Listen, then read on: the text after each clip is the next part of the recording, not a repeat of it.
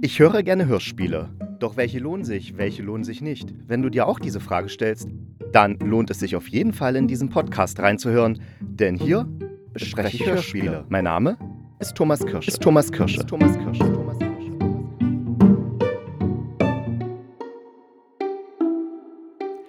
Ja, einen wunderschönen guten Tag zu einer neuen Folge des Hörspielkritikers. Begrü begrüße ich alle Hörenden.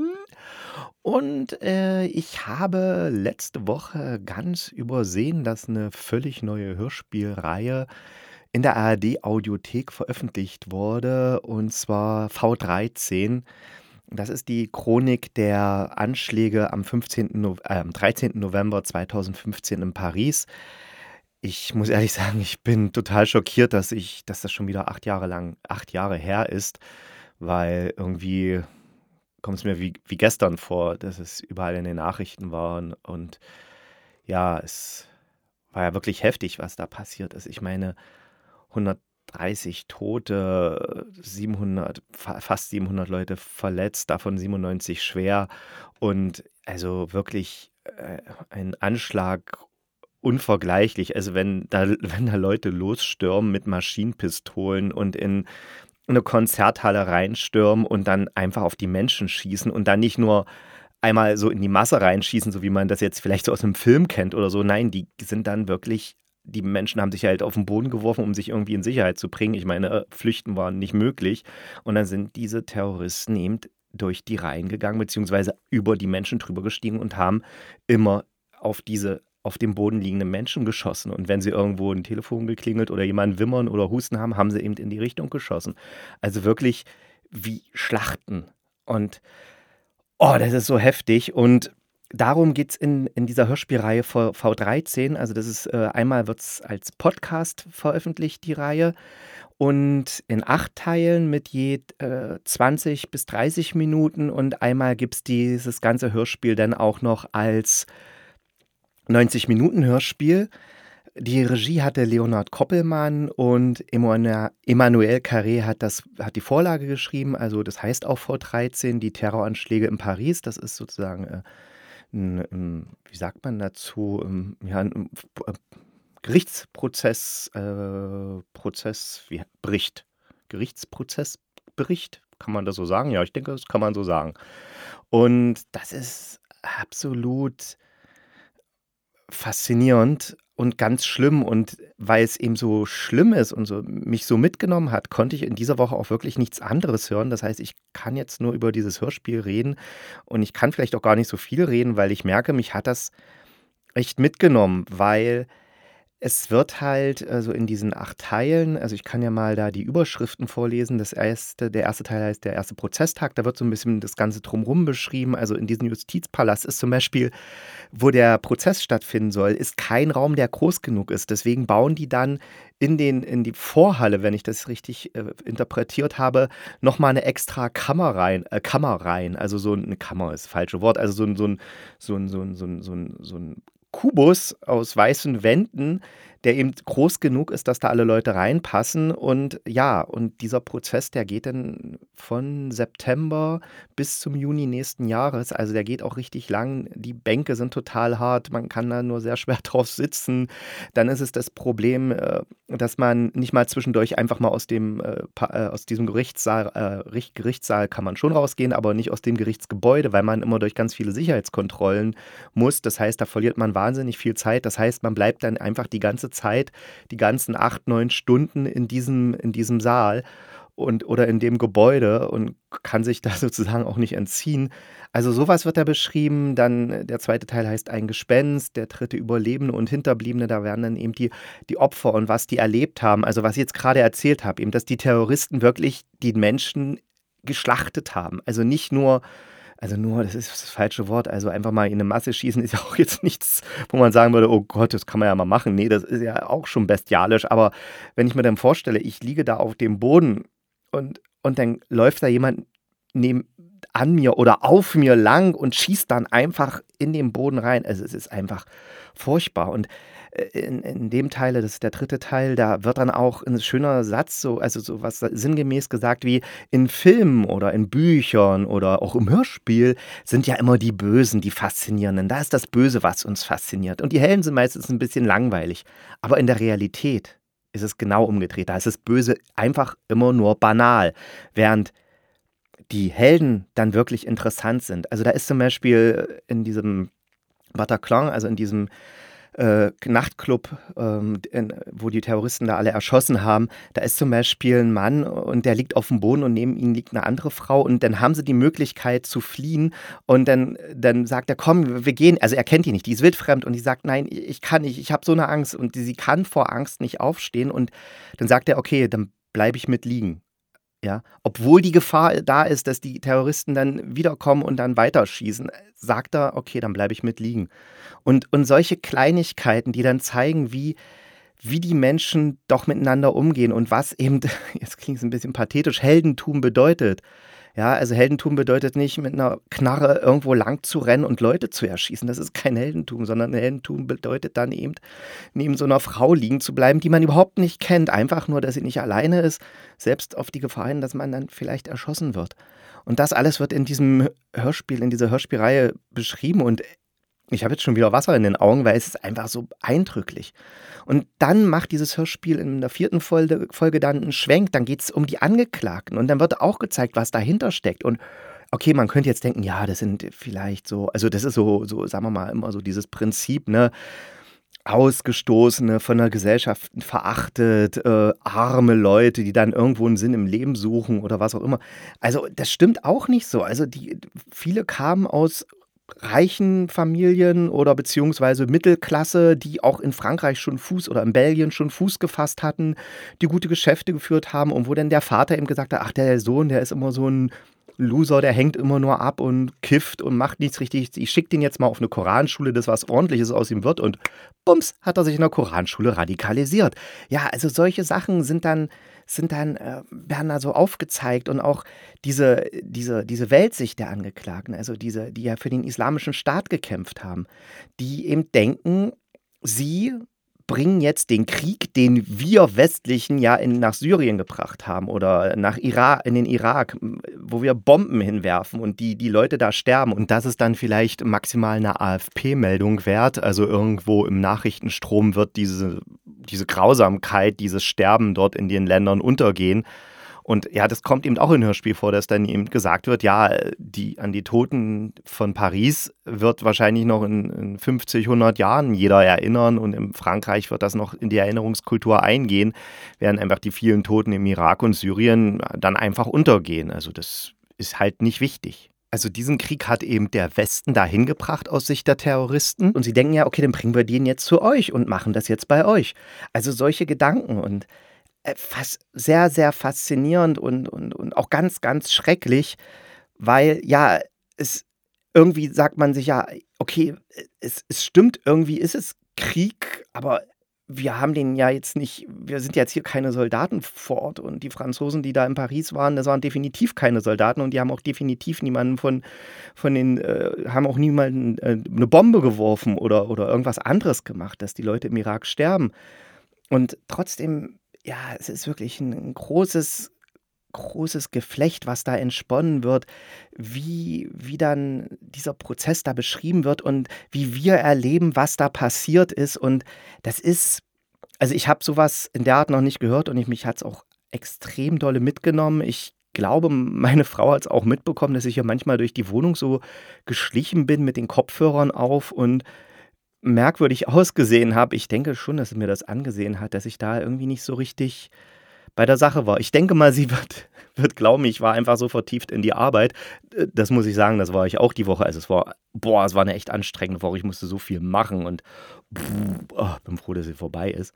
Aber die, das, was mich so wirklich bewegt hat in der Woche, war eben diese Hörspielreihe, die so, so tief geht und so viel zeigt und so viel erklärt und auch gleichzeitig Fragen aufwirft. Also zum Beispiel in dem Gerichtsprozess, da sind ja ganz viele Nebenkläger, die dann äh, auf Entschädigung klagen und natürlich auch einfach sehen wollen, was diese, diese Hel also die Mörder an sich sind ja fast alle tot, bis auf einen, aber was eben diese Helfer so für, äh, was die für Strafen erwarten und so und, sie, und die Opfer werden dann auch so aus so einem Terrorfonds entschädigt. Also seit 1986 gibt es in Frankreich einen Fonds, wo Terroropfer daraus entschädigt werden. Jeder Franzose zahlt in diesen Fonds automatisch ein, wenn er eine Versicherung abschließt. Dann gehen, glaube ich, 5,80 Euro in diesen Fonds. Und diese Masse an Geld wird dann eben verteilt, je nach Schwere der körperlichen oder seelischen oder wenn man jemanden verloren hat, also da gibt es dann so einen Schlüssel und dann wird man daraus eben, eben entschädigt, was ja irgendwie auch schon was Merkwürdiges ist. Aber da wird dann eben auch gezeigt, also es gibt so eine Sache, die, äh, da sind ja zwei Täter, die, die sie erst später äh, äh, verfolgt haben bzw. bekommen haben. Und die hat ja die französische Polizei dann in so einem alten Haus gestellt. Und diese zwei Täter und äh, der, von dem einen die Cousine, das, also die waren zu dritt, die hatten eine Pistole und eine Sprengstoffweste. Mehr hatten die nicht. Und die Polizei hat 7000 Kugeln verschossen, um die da rauszuholen oder zu erschießen in diesem Haus. Also 7000. Hat zwei Tage sie nur beobachtet. Also wusste eigentlich auch, dass die nicht weiter bewaffnet sind. Also okay, der Sprengstoffgürtel, okay, ja. Aber so, so absurd, also 7000 Kugeln Munition verballert. Und das Haus, in dem die waren, da haben eben auch noch andere Menschen gelebt. Die wurden zwar vorher evaku äh, wurden zwar evakuiert, aber es waren eben die Ärmsten der Armen. Und deren Haus war dann halt zerschossen. Die konnten dann nicht mehr zurück. Und die haben kein Anrecht auf Entschädigung oder irgendwas. Das heißt, die Ärmsten der Armen werden dann schon wieder vom, von diesem gesellschaftlichen Leben ausgeschlossen. Und das ist schon wieder so, das hat mich dann total an Brüder erinnert, was ich ja letzte Woche besprochen habe. Nee, vorletzte Woche. Und äh, ja, wie eben im, Fra also ist ja in, in, dem Fall Frankreich, wie eben da wirklich mit, ja, ach, ja, mit den Armen, also mit den armen Armen immer noch umgegangen wird. Und ich weiß jetzt nicht, ob das in Deutschland anders gewesen wäre. Also wenn hier jetzt, sagen wir mal, so ein so ein halbes Abbruchhaus, wo ein paar Leute leben, die sich nur das leisten können, wenn das von der Polizei zerschossen wird, weil die eben zwei, drei Terroristen da äh, festnehmen. Ob dann die Leute, die in diesem Haus gelebt haben, irgendeine Chance hätten auf Entschädigung. Also ich bin mir sicher, in Deutschland auch nicht. Das heißt, ja, diese Menschen sind uns auch egal. Alles so eine Sachen. Also es ist wirklich ganz, ganz dolle komplex und das erfahren wir alles in diesem Hörspiel, also in dieser Hörspielreihe und ich kann sie deswegen, also die, die, vor allen Dingen, was mich äh, fasziniert hat, das hat der Leonard Koppelmann gemacht. Und Leonard Koppelmann, ich habe jetzt auch wieder noch mal ein Interview mit ihm gehört auf hörspielsachen.de. Sehr interessant. Er beschreibt ja die ganzen, ähm, also nicht die ganzen, aber ja, doch eigentlich doch die ganzen Schritte, die, die man gehen muss, um dass so eine Hörspielproduktion überhaupt entsteht. Angefangen von der Dramaturgie bis hin dann zur technischen Umsetzung und alles. Das ist wirklich hochinteressant. Also wer sich so ein bisschen für Hörspiele und deren Produktionen äh, interessiert, sollte sich das unbedingt anhören. Und Leonard Koppelmann, ja, der ist für Moorland bekannt. Der ist für äh, was, was war uns noch? Ach, mein Gott. Ja, ja, natürlich Brüder Grimm, das hat er zusammen mit seiner äh, Schwester gemacht.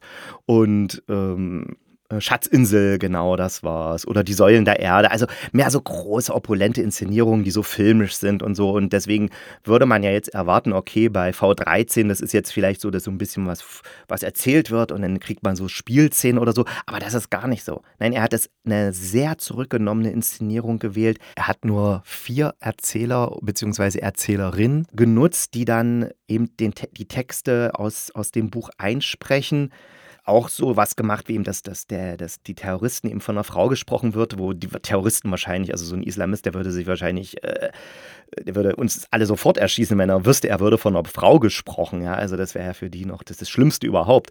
Äh, und, und alles so eine Sachen, das, das hat er gemacht und das, und das ist ganz nah am Text inszeniert, ganz zärtlich, also zärtlich ist das falsche Wort, aber ganz intim inszeniert und überhaupt nicht so, dass man denkt, boah, jetzt hier opulente Inszenierung. Nee, das ist einfach sehr zurückgenommen, aber dadurch noch viel, viel eindringlicher, als wenn es jetzt vielleicht so Spielszenen wären oder sowas. Das, das macht es so, so ja, so eindrücklich. Und dazu kommt noch die Musik von Zeitblum. Widmen und Zeitblum, die haben ja zum Beispiel auch Caruso und, und noch so andere Sachen gemacht, die ja immer sehr, sehr akustisch, musikalisch sind. Und man hört diesen Zeitblum-Sound eben auch an und der äh, arbeitet jetzt ja, oder die arbeiten ja meistens nur so mit, mit, mit so ein bisschen Synthesizer und, und Originalaufnahmen, die dann eingeschnitten werden und so Sachen.